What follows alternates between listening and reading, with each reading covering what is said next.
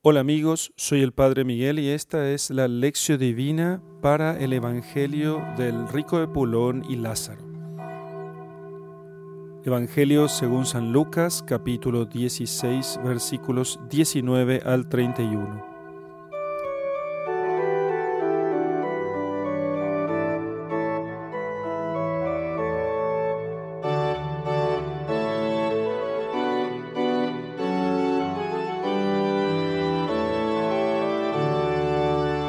Había un hombre rico que se vestía de púrpura y de lino fino y banqueteaba cada día espléndidamente. Y un mendigo llamado Lázaro se estaba tendido a su puerta cubierto de úlceras, y deseando saciarse con lo que caía de la mesa del rico, en tanto que hasta los perros se llegaban y le lamían las llagas. Y sucedió que el pobre murió y fue llevado por los ángeles al seno de Abraham. También el rico murió y fue sepultado. Y en el abismo levantó los ojos mientras estaba en los tormentos, y vio de lejos a Abraham con Lázaro en su seno, y exclamó, Padre Abraham, apiádate de mí y envía a Lázaro para que mojando en el agua la punta de su dedo, refresque mi lengua, porque soy atormentado en esta llama. Abraham le respondió, Acuérdate, hijo mío, que tú recibiste tus bienes durante tu vida y así también Lázaro los males. Ahora él es consolado aquí y tú sufres. Por lo demás, entre nosotros y vosotros un gran abismo ha sido establecido, de suerte que los que quisiesen pasar de aquí a vosotros no lo podrían, y de allí tampoco se puede pasar hacia nosotros. Respondió, entonces, Padre Abraham, te ruego que lo envíes a la casa de mi padre, porque tengo cinco hermanos para que les dé testimonio, a fin de que no vengan también ellos a este lugar de tormentos. Abraham respondió, Tienen a Moisés y a los profetas, que los escuchan. Replicó, No, Padre Abraham, pero si alguno de entre los muertos va junto a ellos, se arrepentirán. Él empero le dijo, Si no escuchan a Moisés y a los profetas, no se dejarán persuadir ni aun cuando alguno resucite de entre los muertos.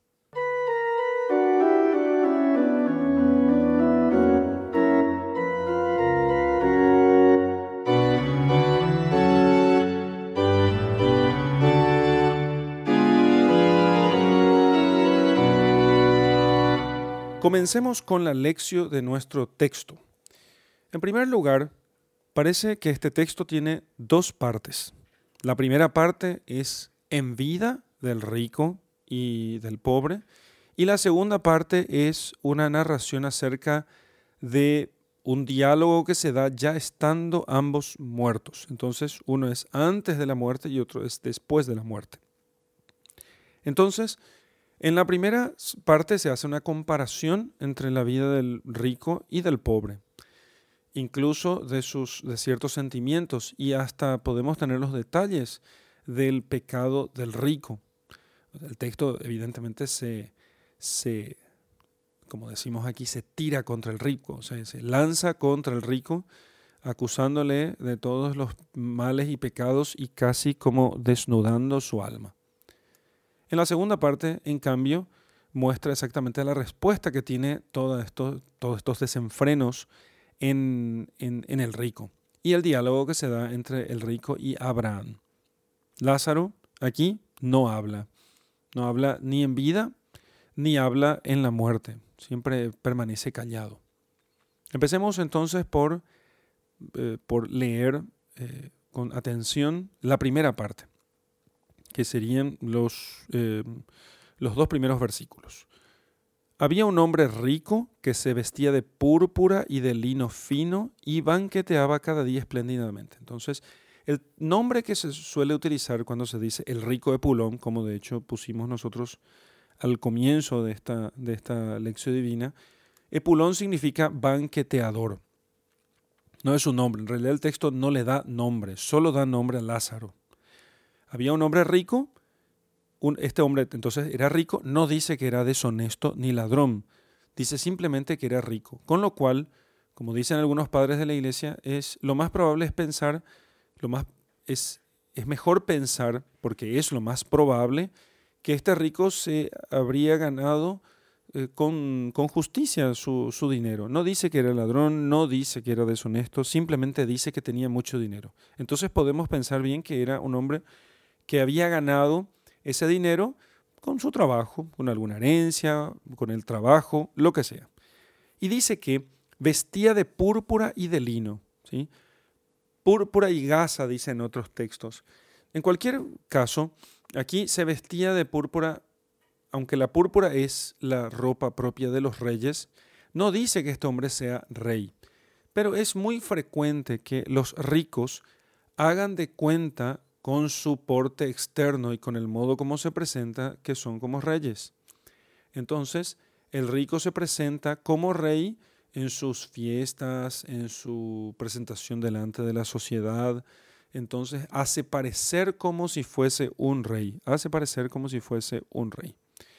Y entonces, eh, así, eh, usa ropas caras, ¿sí? Eh, usa autos, autos caros, eh, ostenta su, su, vida en fotografías, en redes sociales, lo que sea. Entonces, hace visible su riqueza para que pueda así tener el aprecio y la admiración de otros. Y banqueteaba cada día espléndidamente. No dice con quién, si tenía gente o no, pero podía ser solo, podía ser con los de su casa, de hecho después dice que eh, tiene otros hermanos, y podía ser con invitados. Luego, en cualquier caso, tendría que tener para un banquete mucha gente, empleados, eh, gente de servidumbre en la casa, mucha comida. Y al banquetearse cada día, eh, obviamente se pueden dar otros excesos. De hecho, los padres de la iglesia suelen decir que el, suelen decir que si uno banquetea mucho, entonces lo que, eh, lo, que puede suceder es que se den excesos en, eh, en la lengua y también excesos en la lujuria. Entonces, no es poco probable que hubiese muchos tuviese muchos excesos eh, con la lengua, dejándose llevar por el palabrerío y las, las palabras ociosas y livianas y dejándose llevar también por la lujuria. Así que con esplendidez dice que seguramente no faltaba comida de ningún tipo, ni gente, ni mujeres, ni danzas, ni toda la algarabía. Y dice que era cada día. Banqueteaba cada día. Todos los días era eso. Y entonces Mientras tanto, había un mendigo llamado Lázaro. Dice la tradición, según San Cirilo de Alejandría, que había una tradición entre los judíos que entre ellos había un hombre, el más miserable de todos, llamado Lázaro. Eh, o sea, el nombre Lázaro era el nombre dado a aquel, eh, aquel mítico pobre de Jerusalén, cuyo nombre toma aquí Jesucristo. Nada obsta, nada obsta que esta no sea una parábola. ¿sí? San Ambrosio piensa que no es una parábola, que es una historia. En cambio, San Cirilo sí piensa que es una parábola. Así que yo personalmente me inclino a pensar que es una, que es una historia, por la estructura misma del, del, texto, de la narración. Porque eh, antes eh, tenemos nosotros la parábola del administrador infiel y luego tenemos el rico eh, Epulón y Lázaro. ¿sí? Entonces, uno tiene más bien, parece más una parábola y la otra parece más una historia. En cualquier caso, es una narración, eh, eso no, no, le quita valor, simplemente está indicando cierta característica del texto. Quizás si parezca una historia, nos va a parecer más, más chocante porque entonces no sería un ejemplo simplemente pero no vamos a, tranquilizarnos tan rápidamente. En realidad, aunque fuese una parábola o fuese una historia, el Señor está diciendo aquí exactamente lo que va a suceder. si se produce en nuestra vida algo semejante. Entonces, está Lázaro, el pobre, un mendigo, no es pobre simplemente, es mendigo. O sea, depende de lo que la gente le diera para poder comer. No tiene trabajo, no es que tiene pocas cosas, es un mendigo, vive en la calle. Se estaba tendido a la puerta. Mientras el rico banqueteaba todos los días y tenía visitas y tenía amigos que venían junto a él, el mendigo estaba en la puerta de la casa de aquel rico eh, y no tenía amigos, estaba solo. Por eso incluso los perros venían a lamerle las llagas. Y no solamente pobre, sino además enfermo. Era una sola llaga todo su cuerpo. Solamente los perros tenía, eh, lo acompañaban y, y era toda una llaga su cuerpo. O sea que a la pobreza se le sumaba además la enfermedad. La situación de aquel hombre era realmente espantosa. Puesto en la puerta del mendigo, del rico, perdón, el rico no podría decir que no, no lo ayudó porque no conocía de él, sino que allí estaba, lo veía. Probablemente lo veía cada vez que recibía a sus invitados, sabía de la presencia del mendigo eh, que estaba en su puerta. El mendigo deseaba saciarse de lo que caía de la mesa, pero eh, ni eso le daban, o sea, ni siquiera los restos le daban. Entonces, aquel, entonces comparemos las dos cosas. Primero, aquí tenemos a un rico que vestía como rey, ostentaba vanidad, ostentaba eh, derroche de dinero, mm, banqueteaba todos los días, comía y bebía eh, con, con, digamos, con, gran profusión, em, mucho, mucho, banqueteaba cada día espléndidamente, fíjense el adjetivo que pone aquí, espléndidamente, no contento con decir el, texto que banqueteaba, también lo hacía cada día y espléndidamente, cada día y no cada fin de semana, cada día y espléndidamente, o sea, aquello sobraba, había mucha, mucha comida, mucha música, mucha fiesta, un banquete. Y ni las obras daban a Lázaro, que estaba mendigo, estaba enfermo, estaba solo y estaba con hambre. Estaba con hambre. Y veía que el rico eh, banqueteaba todos los días. Veía que banqueteaba. Deseaba saciarse. O sea, tenía deseos de aquello. Por supuesto, todo, hambriento tiene una fuerte inclinación hacia, hacia la comida cuando lo ve, pero ni siquiera eso le llegaba. Entonces, hasta aquí termina la primera parte del texto. Luego sucede que el pobre muere y fue llevado por los ángeles al seno de Abraham. Ahora el rico muere y fue sepultado. Y comienza el, giro de la moneda. ¿eh? Comienza el giro absoluto de la moneda. Eh, o sea, la situación gira completamente. Primero, el rico que estaba eh, siempre con amigos, con gente, ahora resulta que está solo, es sepultado y se acaba, no lleva nada consigo. En cambio, Lázaro, el mendigo, es llevado por los ángeles. Él que estaba solo, que estando tan solo los perros podían acercarse a lamer sus llagas, no teniendo con qué saciar su estómago, muere y es llevado al cielo por los ángeles. Tenemos que dejar en claro que es eh, todos los padres de la iglesia y los teólogos de la iglesia concuerdan en decir lo siguiente. El rico no se condena por ser, rico, ni el pobre se salvó por ser pobre, porque no ni toda pobreza, esto dice San Agustín, ni toda pobreza es santa, ni toda riqueza es pecaminosa, sino que el rico se condena por no haber visto al pobre y no haberle socorrido en sus necesidades.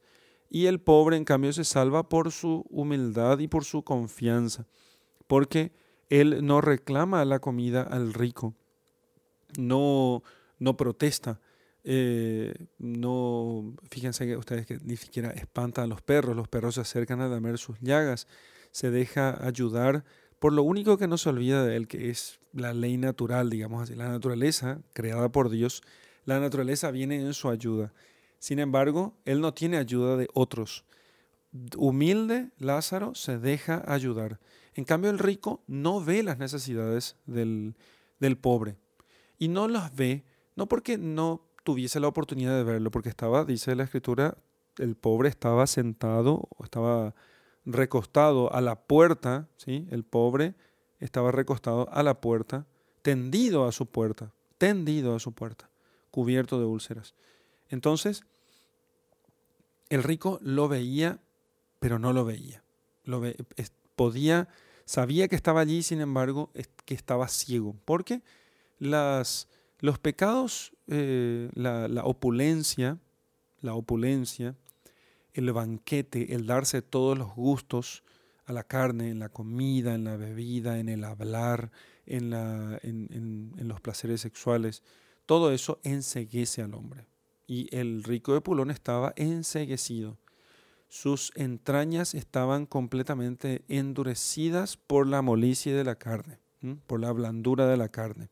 Por darse todos esos banquetes, simplemente lo que sucedía era que se había hecho ciego y no veía la necesidad del pobre. Entonces se da este juicio y se separa el rico y Lázaro y comienza la gran diferencia. Lázaro llevado por ángeles, el rico sepultado. Lázaro es llevado por los ángeles como si estuviera vivo después de su muerte y de hecho seguía vivo. En cambio, el rico ya estaba muerto en su alma, aunque vivía en su cuerpo. Ya ambos en el lugar que les correspondía en la eternidad, entonces eh, dice, eh, comienza la segunda parte de la narración y dice lo siguiente, también el rico murió, fue sepultado, y en el abismo levantó los ojos mientras estaba en los tormentos y vio de lejos a Abraham con Lázaro en su seno. Bueno, entonces, lo primero que tenemos que entender es cómo se da esta estructura de, este mundo que nos describe aquí la escritura. Y esto me baso yo en, lo que Santo Tomás de Aquino recoge en la Catena Áurea sobre esto, aunque eh, no, no, estoy diciendo que solamente allí lo he leído. Antes ya me había aparecido esto, ya me había aparecido, y eh, luego de eso encuentro que en los padres de la iglesia también está, está hecho así. Lo que quiero decir con esto es que no es una cosa muy alejada de la realidad ni es imposible para que nosotros pensemos estas cosas. Aquí lo que sucede es lo siguiente. Entonces, ambos, tanto Lázaro y Abraham como el rico, están todos en los lugares inferiores. No está viendo eh, Lázaro, no está viendo, eh, así, Lázaro y Lázaro Abraham y el rico no se están viendo ellos, uno estando en el infierno y otro estando en el cielo. Está en el seno de Abraham. El seno de Abraham, el purgatorio temporal y el infierno de los condenados estaban todos en los lugares inferiores. De hecho, desde la antigüedad, en, muchas religiones antiguas, en todas las religiones antiguas, eh, en la griega, por ejemplo, se creía que los hombres al morir iban a los lugares inferiores, no importa que fueran justos o no. Pero claro, hay una diferencia, hay una diferencia entre el lugar del castigo de los injustos, de los, de los malos, y el premio de los buenos, pero no es que van al cielo. De hecho, así también dice la doctrina católica. La doctrina cristiana dice que todos los hombres estaban en el seno de Abraham, en el limbo de los justos, no en el cielo, y entonces, una vez producida la pasión de nuestro Señor, en el sábado santo, Jesucristo desciende a los infiernos, como dice el, credo, desciende a los infiernos, o sea, al limbo de los justos, ahí donde estaba Abraham, Lázaro y los otros justos del Antiguo Testamento, y entonces los rescata de los lugares inferiores y los lleva al cielo con él. En el cielo solo estaba Dios y sus ángeles, ahora está eh, también los justos del Antiguo Testamento. Así entonces, estando en lugares inferiores, sin embargo, no son todos de la misma naturaleza, sino que, como dice Abraham, entre tú y nosotros hay un abismo infranqueable. Ni nosotros podemos pasar allí, ni ustedes hasta nosotros. Entonces, aunque son todos los lugares inferiores, sin embargo, hay, diferencia entre ellos. El infierno de los condenados de los réprobos es, es una llama terrible En cambio, el limbo de los justos, como vemos nosotros, eh, los ángeles llevan hasta allí a los justos. ¿eh? Eh, el alma de Lázaro es llevada al, al, seno de Abraham, es llevado por los ángeles al seno de Abraham. Entonces, en una hay felicidad natural, no sobrenatural todavía, eh, y en el otro hay, hay en el cielo hay felicidad sobrenatural, pero en el limbo de los justos hay felicidad natural. Luego, entonces, en el infierno, en cambio, es lo que entendemos propiamente por infierno. Bien, entonces, eh, sucede entonces que en el abismo levanta los ojos, ¿sí? Levantó los ojos mientras estaba en los tormentos y vio de lejos a Abraham con Lázaro en su seno. Por eso pueden verse, aunque no puede pasar uno al otro lugar exclamó, Padre Abraham, se ve que no habla con Lázaro porque le tiene algo de vergüenza. Padre Abraham, apiádate de mí y envía a Lázaro para que mojando con el agua la punta de su dedo refresque mi lengua porque soy atormentado en esta llama. Porque esta llama es un tormento para ellos, para los condenados. Es un tormento para los condenados. Entonces, por lo menos su lengua se refrescada. Y con esto indica que la, lengua, lo que decimos, lo que hablamos, manifiesta todo nuestro interior. Por eso no le pide que refresque su cuerpo, sino por lo menos su lengua, sus palabras, que de tal modo pueda refrescar su lengua para que en algo pueda, digamos, disminuirse el dolor de su suplicio. Allí, el que antes banqueteaba todos los días, ahora resulta que por lo menos quiere una, que, una gotita de agua que pueda minimizar su dolor. Abraham le responde entonces, acuérdate hijo que tú recibías, eh, recibiste tus bienes durante tu vida, así también Lázaro los males. No porque hayan sido males estrictamente hablando, sino porque el, el, rico veía aquellas cosas como males. Ahora él es consolado aquí y tú sufres. Por lo demás, entre nosotros y vosotros un gran abismo ha sido establecido. ¿Sí? O sea, el, el Lázaro vivió miserablemente en su vida y ahora él está recibiendo bienes. No por ser pobre, sino por confiar en Dios y por ser humilde. En cambio, el rico recibió ya el premio de sus buenas obras y las tuvo en vida y ahora en cambio recibe el castigo de sus malas obras, que fue fundamentalmente no haber visto al pobre, no haber socorrido al pobre. Entonces, Él es consolado aquí y tú sufres. Entonces, por lo demás, entre nosotros y vosotros un gran abismo ha sido establecido. No se puede pasar de un lugar al otro. Entonces, empieza una tercera parte. Dije al principio que esto tenía dos partes, pero en realidad puedo decir que hay una tercera parte. O podríamos decir que hay dos partes, una en vida y otra en muerte, y la que es en muerte tiene dos partes otra vez. Una es donde el, rico pide para sí y una segunda donde pide para los demás. Y dice que entonces empieza una segunda parte de esta ya la fase o la, escena en el infierno, donde el rico pide que envíe a Lázaro, que aparezca a sus hermanos y que le diga que se porten bien, que dejen esa vida de banquetes diarios, porque entonces, o si no, ellos terminarán también en el infierno. El padre de Abraham les dice, tienen a Moisés y los profetas, ahí tienen las escrituras, ahí tienen la religión, ahí tienen todo lo que necesitan tiene Moisés y los profetas, que los escuchen. Y entonces el rico dice algo muy típico de la gente que suele, suele hacer eh, esta, esta objeción. ¿Por qué no aparece Jesús? ¿Por qué no, nadie volvió de la otra vida para hablarnos? Eh?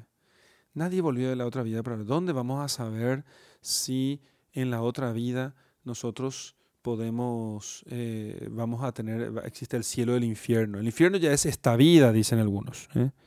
El infierno ya es esta vida. Entonces no existe infierno, no existe cielo, sino que todo es en este mundo ya.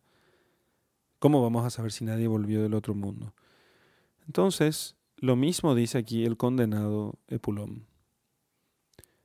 Y Abraham le dice, bueno, si no escuchan a la religión, nadie puede hacer nada, ni aunque resucite un muerto. No, no, no, si resucita uno, ellos van a escuchar porque se van a sorprender. No, no es cierto eso, les dice Epulón, no es cierto. Si no escucha la religión, aunque resucite un muerto, no le harán caso. Eh. no le harán ningún caso.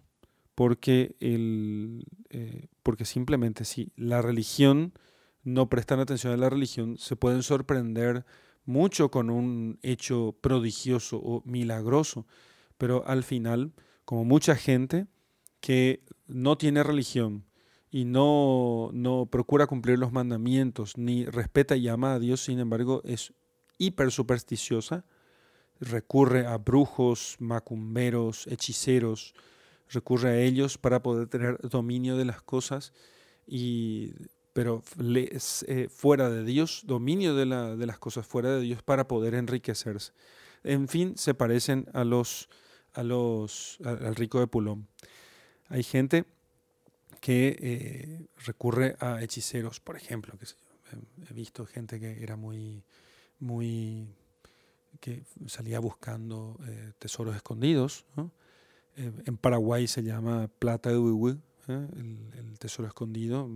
Que hay muchas historias sobre estas cosas de gente que, de hecho, escondió sus riquezas en la época de la Guerra Grande, de la guerra de 1870.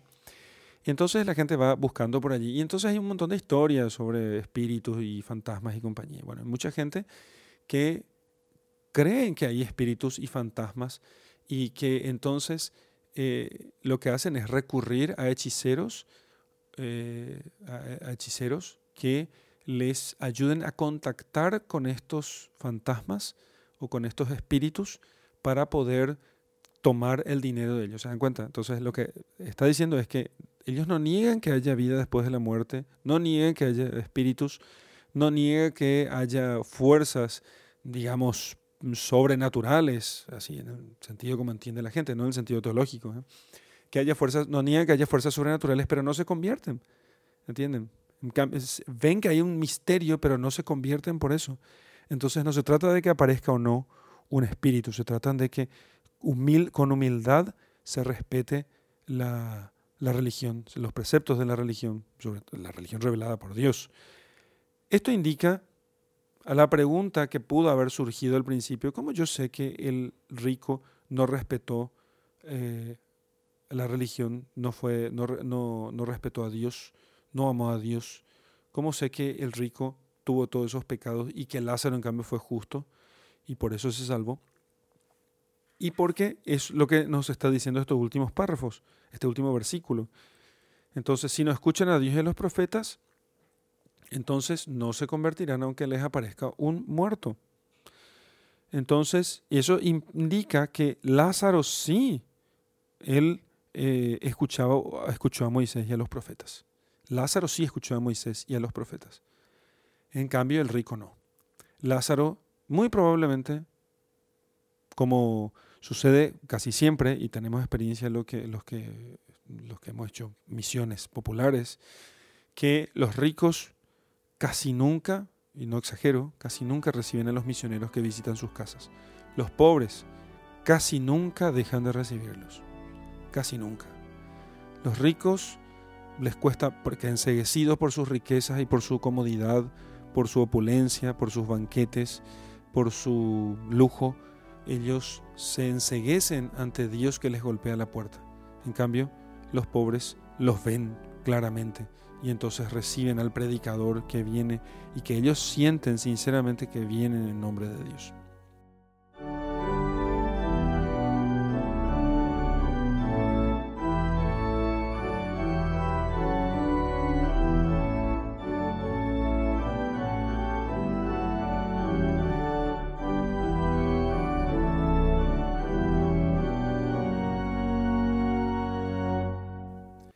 Comenzamos ahora con la meditación. Entonces, empezamos meditando eh, en estas partes que hemos eh, recogido o que hemos leído aquí. En primer lugar, pensemos lo siguiente, la, la, riqueza, la abundancia, y no estoy hablando de una cuenta bancaria de un millón de dólares, ni de cien mil dólares, estoy hablando de quien tiene todo, ¿sí? Eh, recuerdo yo amigos que no eran tan ricos y que les encantaba, amigos conocidos, eh, gente del colegio, cuando, de jóvenes, ¿a quién no le gustó eh, tener ropas caras? Un zapato caro, una ropa cara y hablar de eso. hablar de esas cosas, ir de compras a comprar algo que me dé pinta de, me dé facha, pinta o imagen de, gente rica. En mi infancia fue un colegio donde había muchos alumnos que eran de clase pudiente y yo en cambio no era tanto así. Teníamos una familia de clase media, media baja, mis padres muy trabajadores y entonces no pocas veces quise comprarme, como no podía comprar algo, algo caro, entonces compraba algo que parecía caro, que parecía caro. Bueno, entonces ah, estaban algunos ricos, sí, había ricos que eran, que eran humildes, ¿no? Es difícil ser humilde en la riqueza, es más fácil ser humilde en la pobreza. De hecho, el pecado, ¿sí? la avaricia, nos lleva a querer poseer más. En cambio, el pecado nos lleva a la avaricia. El amor al pecado nos lleva a la avaricia, a querer poseer más. En cambio, el amor a la santidad nos lleva a despreciar los bienes de este mundo porque no queremos de distraernos con cosas que, que, pasan, que son superfluas. Entonces, eh, así la santidad lleva a la pobreza y la, el pecado lleva a la avaricia, a la, lleva a querer poseer más. Entonces, y, y, es cierto que cuando uno eh, se dedica al banquete, se dedica a comer, y se da eh, muchos gustos en el comer y no se controla, entonces eh, comiendo de más, se da a la risa fácil, a la palabra superficial, se da a la alegría desordenada. Y eso termina omnubilando, eh, encandilando, por decirlo de algún modo, nuestra, nuestra vista, nuestros sentidos, nuestra inteligencia y nuestro corazón y nos impide ver al pobre, nos impide ver al prójimo que necesita de nosotros. Porque olvidamos nosotros de la posibilidad de la necesidad y, decir, y también porque Jesucristo se hace servir en los pobres. Jesucristo se hace servir en los pobres. Así, este rico no, no fue, y esto los padres de la iglesia dicen, en numerosos pasajes he encontrado esto, no se ha condenado por tener riquezas, no es la riqueza. ¿eh? Estoy hablando de los padres de la Iglesia, los santos que han escrito sobre estos textos y que son de los primeros siglos. Y cuando hablo de los padres de la Iglesia me estoy refiriendo a quienes transmiten la fe como ha sido transmitido por los apóstoles desde el principio. Este rico no fue condenado por ser, por ser rico, sino por no ver al pobre, por cerrar sus entrañas, ¿sí? por, no por ser rico, sino porque se dio a los lujos y al banquete, porque es todo eso hizo que pecara. Con eso estoy diciendo que no es la riqueza la que es mala, sino las consecuencias fáciles que se dan con la riqueza. Es muy, el Señor nos dice, es muy difícil que un rico entre en el reino de los cielos. No dice que es imposible. Nicodemo fue, era rico. José de Arimatea era rico. De hecho, tenía, tenía una, tenía una eh, una cueva que es el sepulcro donde fue puesto el cuerpo de nuestro Señor Jesucristo. Gracias a que José de Arimatea era rico, él eh, tenía un sepulcro donde fue enterrado nuestro Señor. Pero, pero, eh, si él fue generoso con un hombre mm, que fue muerto, como si fuese un bandido, y pudo ver más allá de las apariencias de condenación que aquel era un hombre justo, es porque es porque este hombre, José de Arimatea, aunque era rico, era un hombre generoso. Los ricos tienen que entender eso. Los ricos tienen que entender que las riquezas, los que tienen los cristianos que tienen bienes materiales, tienen que entender que el hecho de que ellos tengan bienes materiales y comodidad y casa y coche o coches, ¿eh? automóviles, muchos, varios, algunos varios, más de uno, y tengan una cuenta bancaria y tengan un salario fijo cada mes, ellos están en un peligro si es que ellos no ponen esos bienes al servicio de los necesitados. Tienen que saber eso, ¿sí? Porque es fácil que la comodidad los, los, la comodidad de esta vida, la carne nos enseguezca. Si la carne es sobrealimentada, la carne enseguece. Hace que el espíritu no vea las cosas como son, la realidad. Y la realidad es que Cristo pasa en el pobre que está delante de nosotros. Entonces, el, eso tiene que entender, los ricos deben entender eso. Y no se el problema no es que sean ricos, el problema es que no sean generosos. Así que por eso es importante que el rico dé limosnas, que el rico de, que ayune y que rece más, porque para eso es rico, para tener más tiempo para rezar más. El pobre, en cambio, como tiene que trabajar de sol a sol los domingos, los feriados, tiene que salir a vender porque si no se muere de hambre. Entonces, puede que el pobre, de nuevo, estoy basándome en los padres de la iglesia. Ya he dicho esto en otras oportunidades, pero quiero repetirlo con cierto gozo en el alma porque agradezco a Dios que me haya dado esas luces y porque era algo que no lograba confirmar, pero al leer los comentarios para este texto, dije, bueno, eso eh, eh, agradecí mucho a Dios que me haya dado esas luces.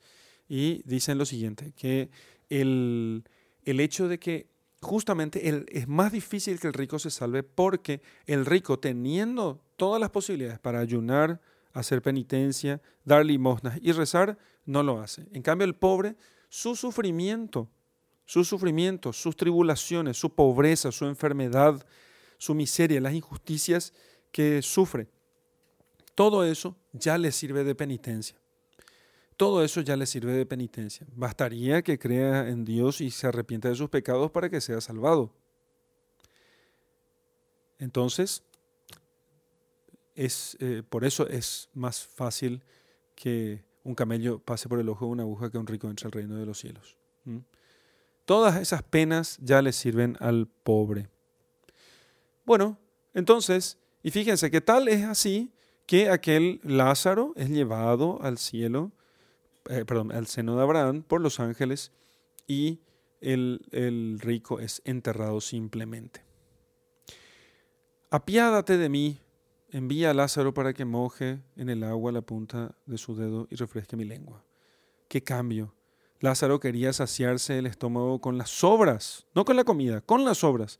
Y ahora el rico pide menos que la sobra, menos que la sobra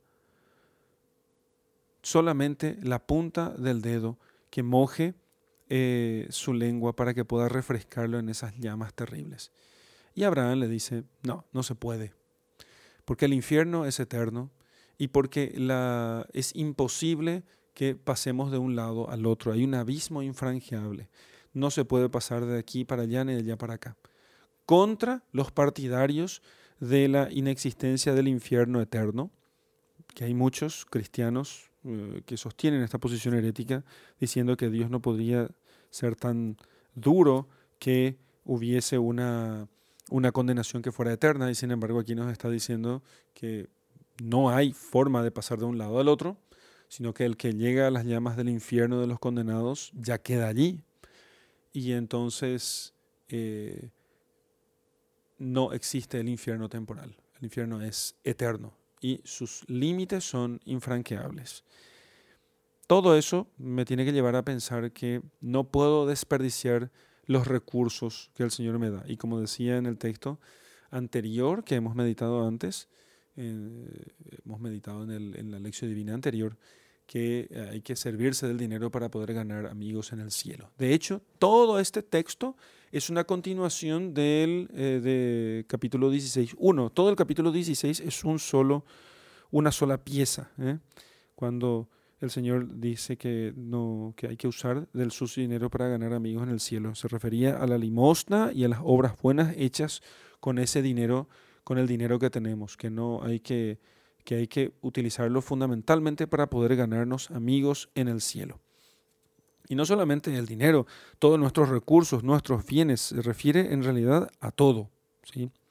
Por eso es entonces importante que a medida que más dinero tengamos, más necesidad tenemos de hacer penitencia, de hacer ayuno, de hacer oración, de dar limosnas, para que entonces, y, repito esto, no estoy refiriéndome a quien tenga una cuenta bancaria de 100 mil dólares, estoy refiriendo a cualquier persona, persona que tenga un coche. Cualquier persona que tenga un salario fijo cada mes, un salario, ¿tenés salario mínimo? ¿Tenés un coche o una moto? Te cuento, ya sos rico. Sos rico. Tenés que cuidarte. ¿Tenés un teléfono?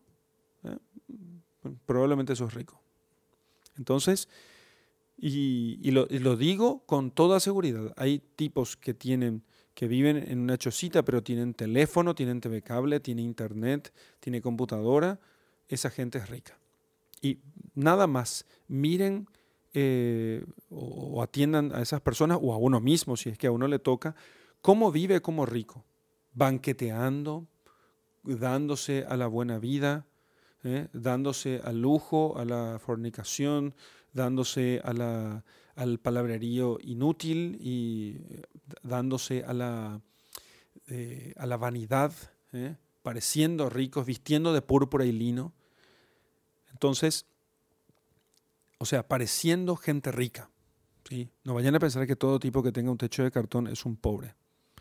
Entonces, aquí se trata de la humildad como virtud, no como falta de cuenta bancaria, como virtud.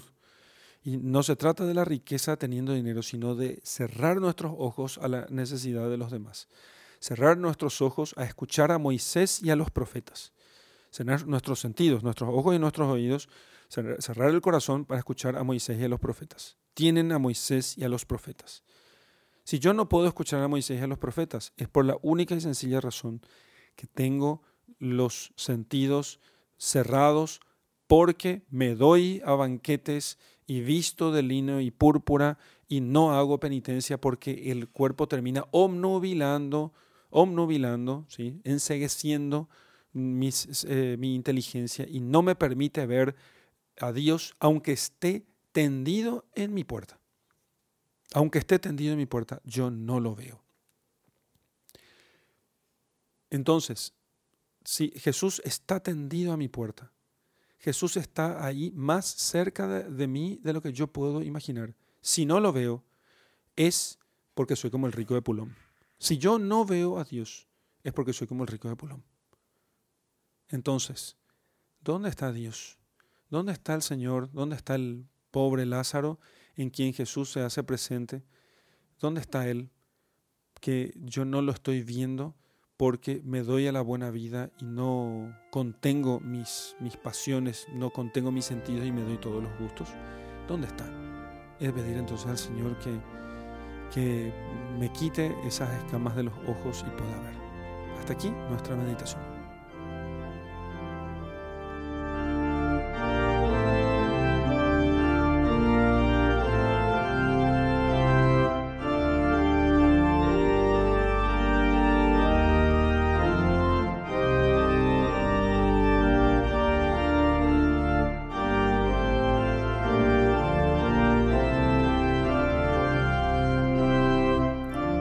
Señor, te doy gracias por las luces que me has concedido en esta, en esta meditación. Y quiero reconocer que muchas veces me he excedido en, la comida, en la bebida. Quiero reconocer también, Señor, que muchas veces me he excedido en, dar el gusto eh, a la carne, en el descanso, también en otras cosas que me han enseguecido para ver las necesidades de mi prójimo. Señor, mi prójimo me necesita y siempre me necesita, y quiero tener los ojos muy abiertos para verlo a Él, pero sobre todo para verte a ti, para que cuando pases yo no esté ciego, concentrado en otras cosas, distraído de lo único que es importante que eres tú. Por eso, Señor, dame la gracia de, de, de que no se me quede pesado el cuerpo, que, el, que el corazón no se quede demasiado cómodo en las cosas de este mundo, para que me olvide, Señor, que debo tender siempre hacia ti. Para la contemplación vamos a procurar descansar en el Señor, eh, agradeciendo las cosas que nos ha hecho ver, mirando la belleza de su, de su, mirando la belleza de su, de su gloria, eh, de sus riquezas, la inmensidad de su justicia. Todo lo que hemos podido ver en esta lección divina puede ser objeto de contemplación y de gratitud para nosotros. para poder darle un fondo a esta, a esta contemplación, vamos a rezar el Salmo número 145. El Señor mantiene su fidelidad perpetuamente, hace justicia a los oprimidos, da pan a los hambrientos, el Señor liberta a los cautivos. El Señor abre los ojos al ciego, el Señor endereza a los que ya se doblan, el Señor ama a los justos, el Señor guarda a los peregrinos. Sustenta al huérfano y a la viuda y trastorna el camino de los malvados. El Señor reina eternamente, tu Dios Sión, de edad en edad. Gloria al Padre y al Hijo y al Espíritu Santo, como era en el principio, ahora y siempre, y por los siglos de los siglos. Amén.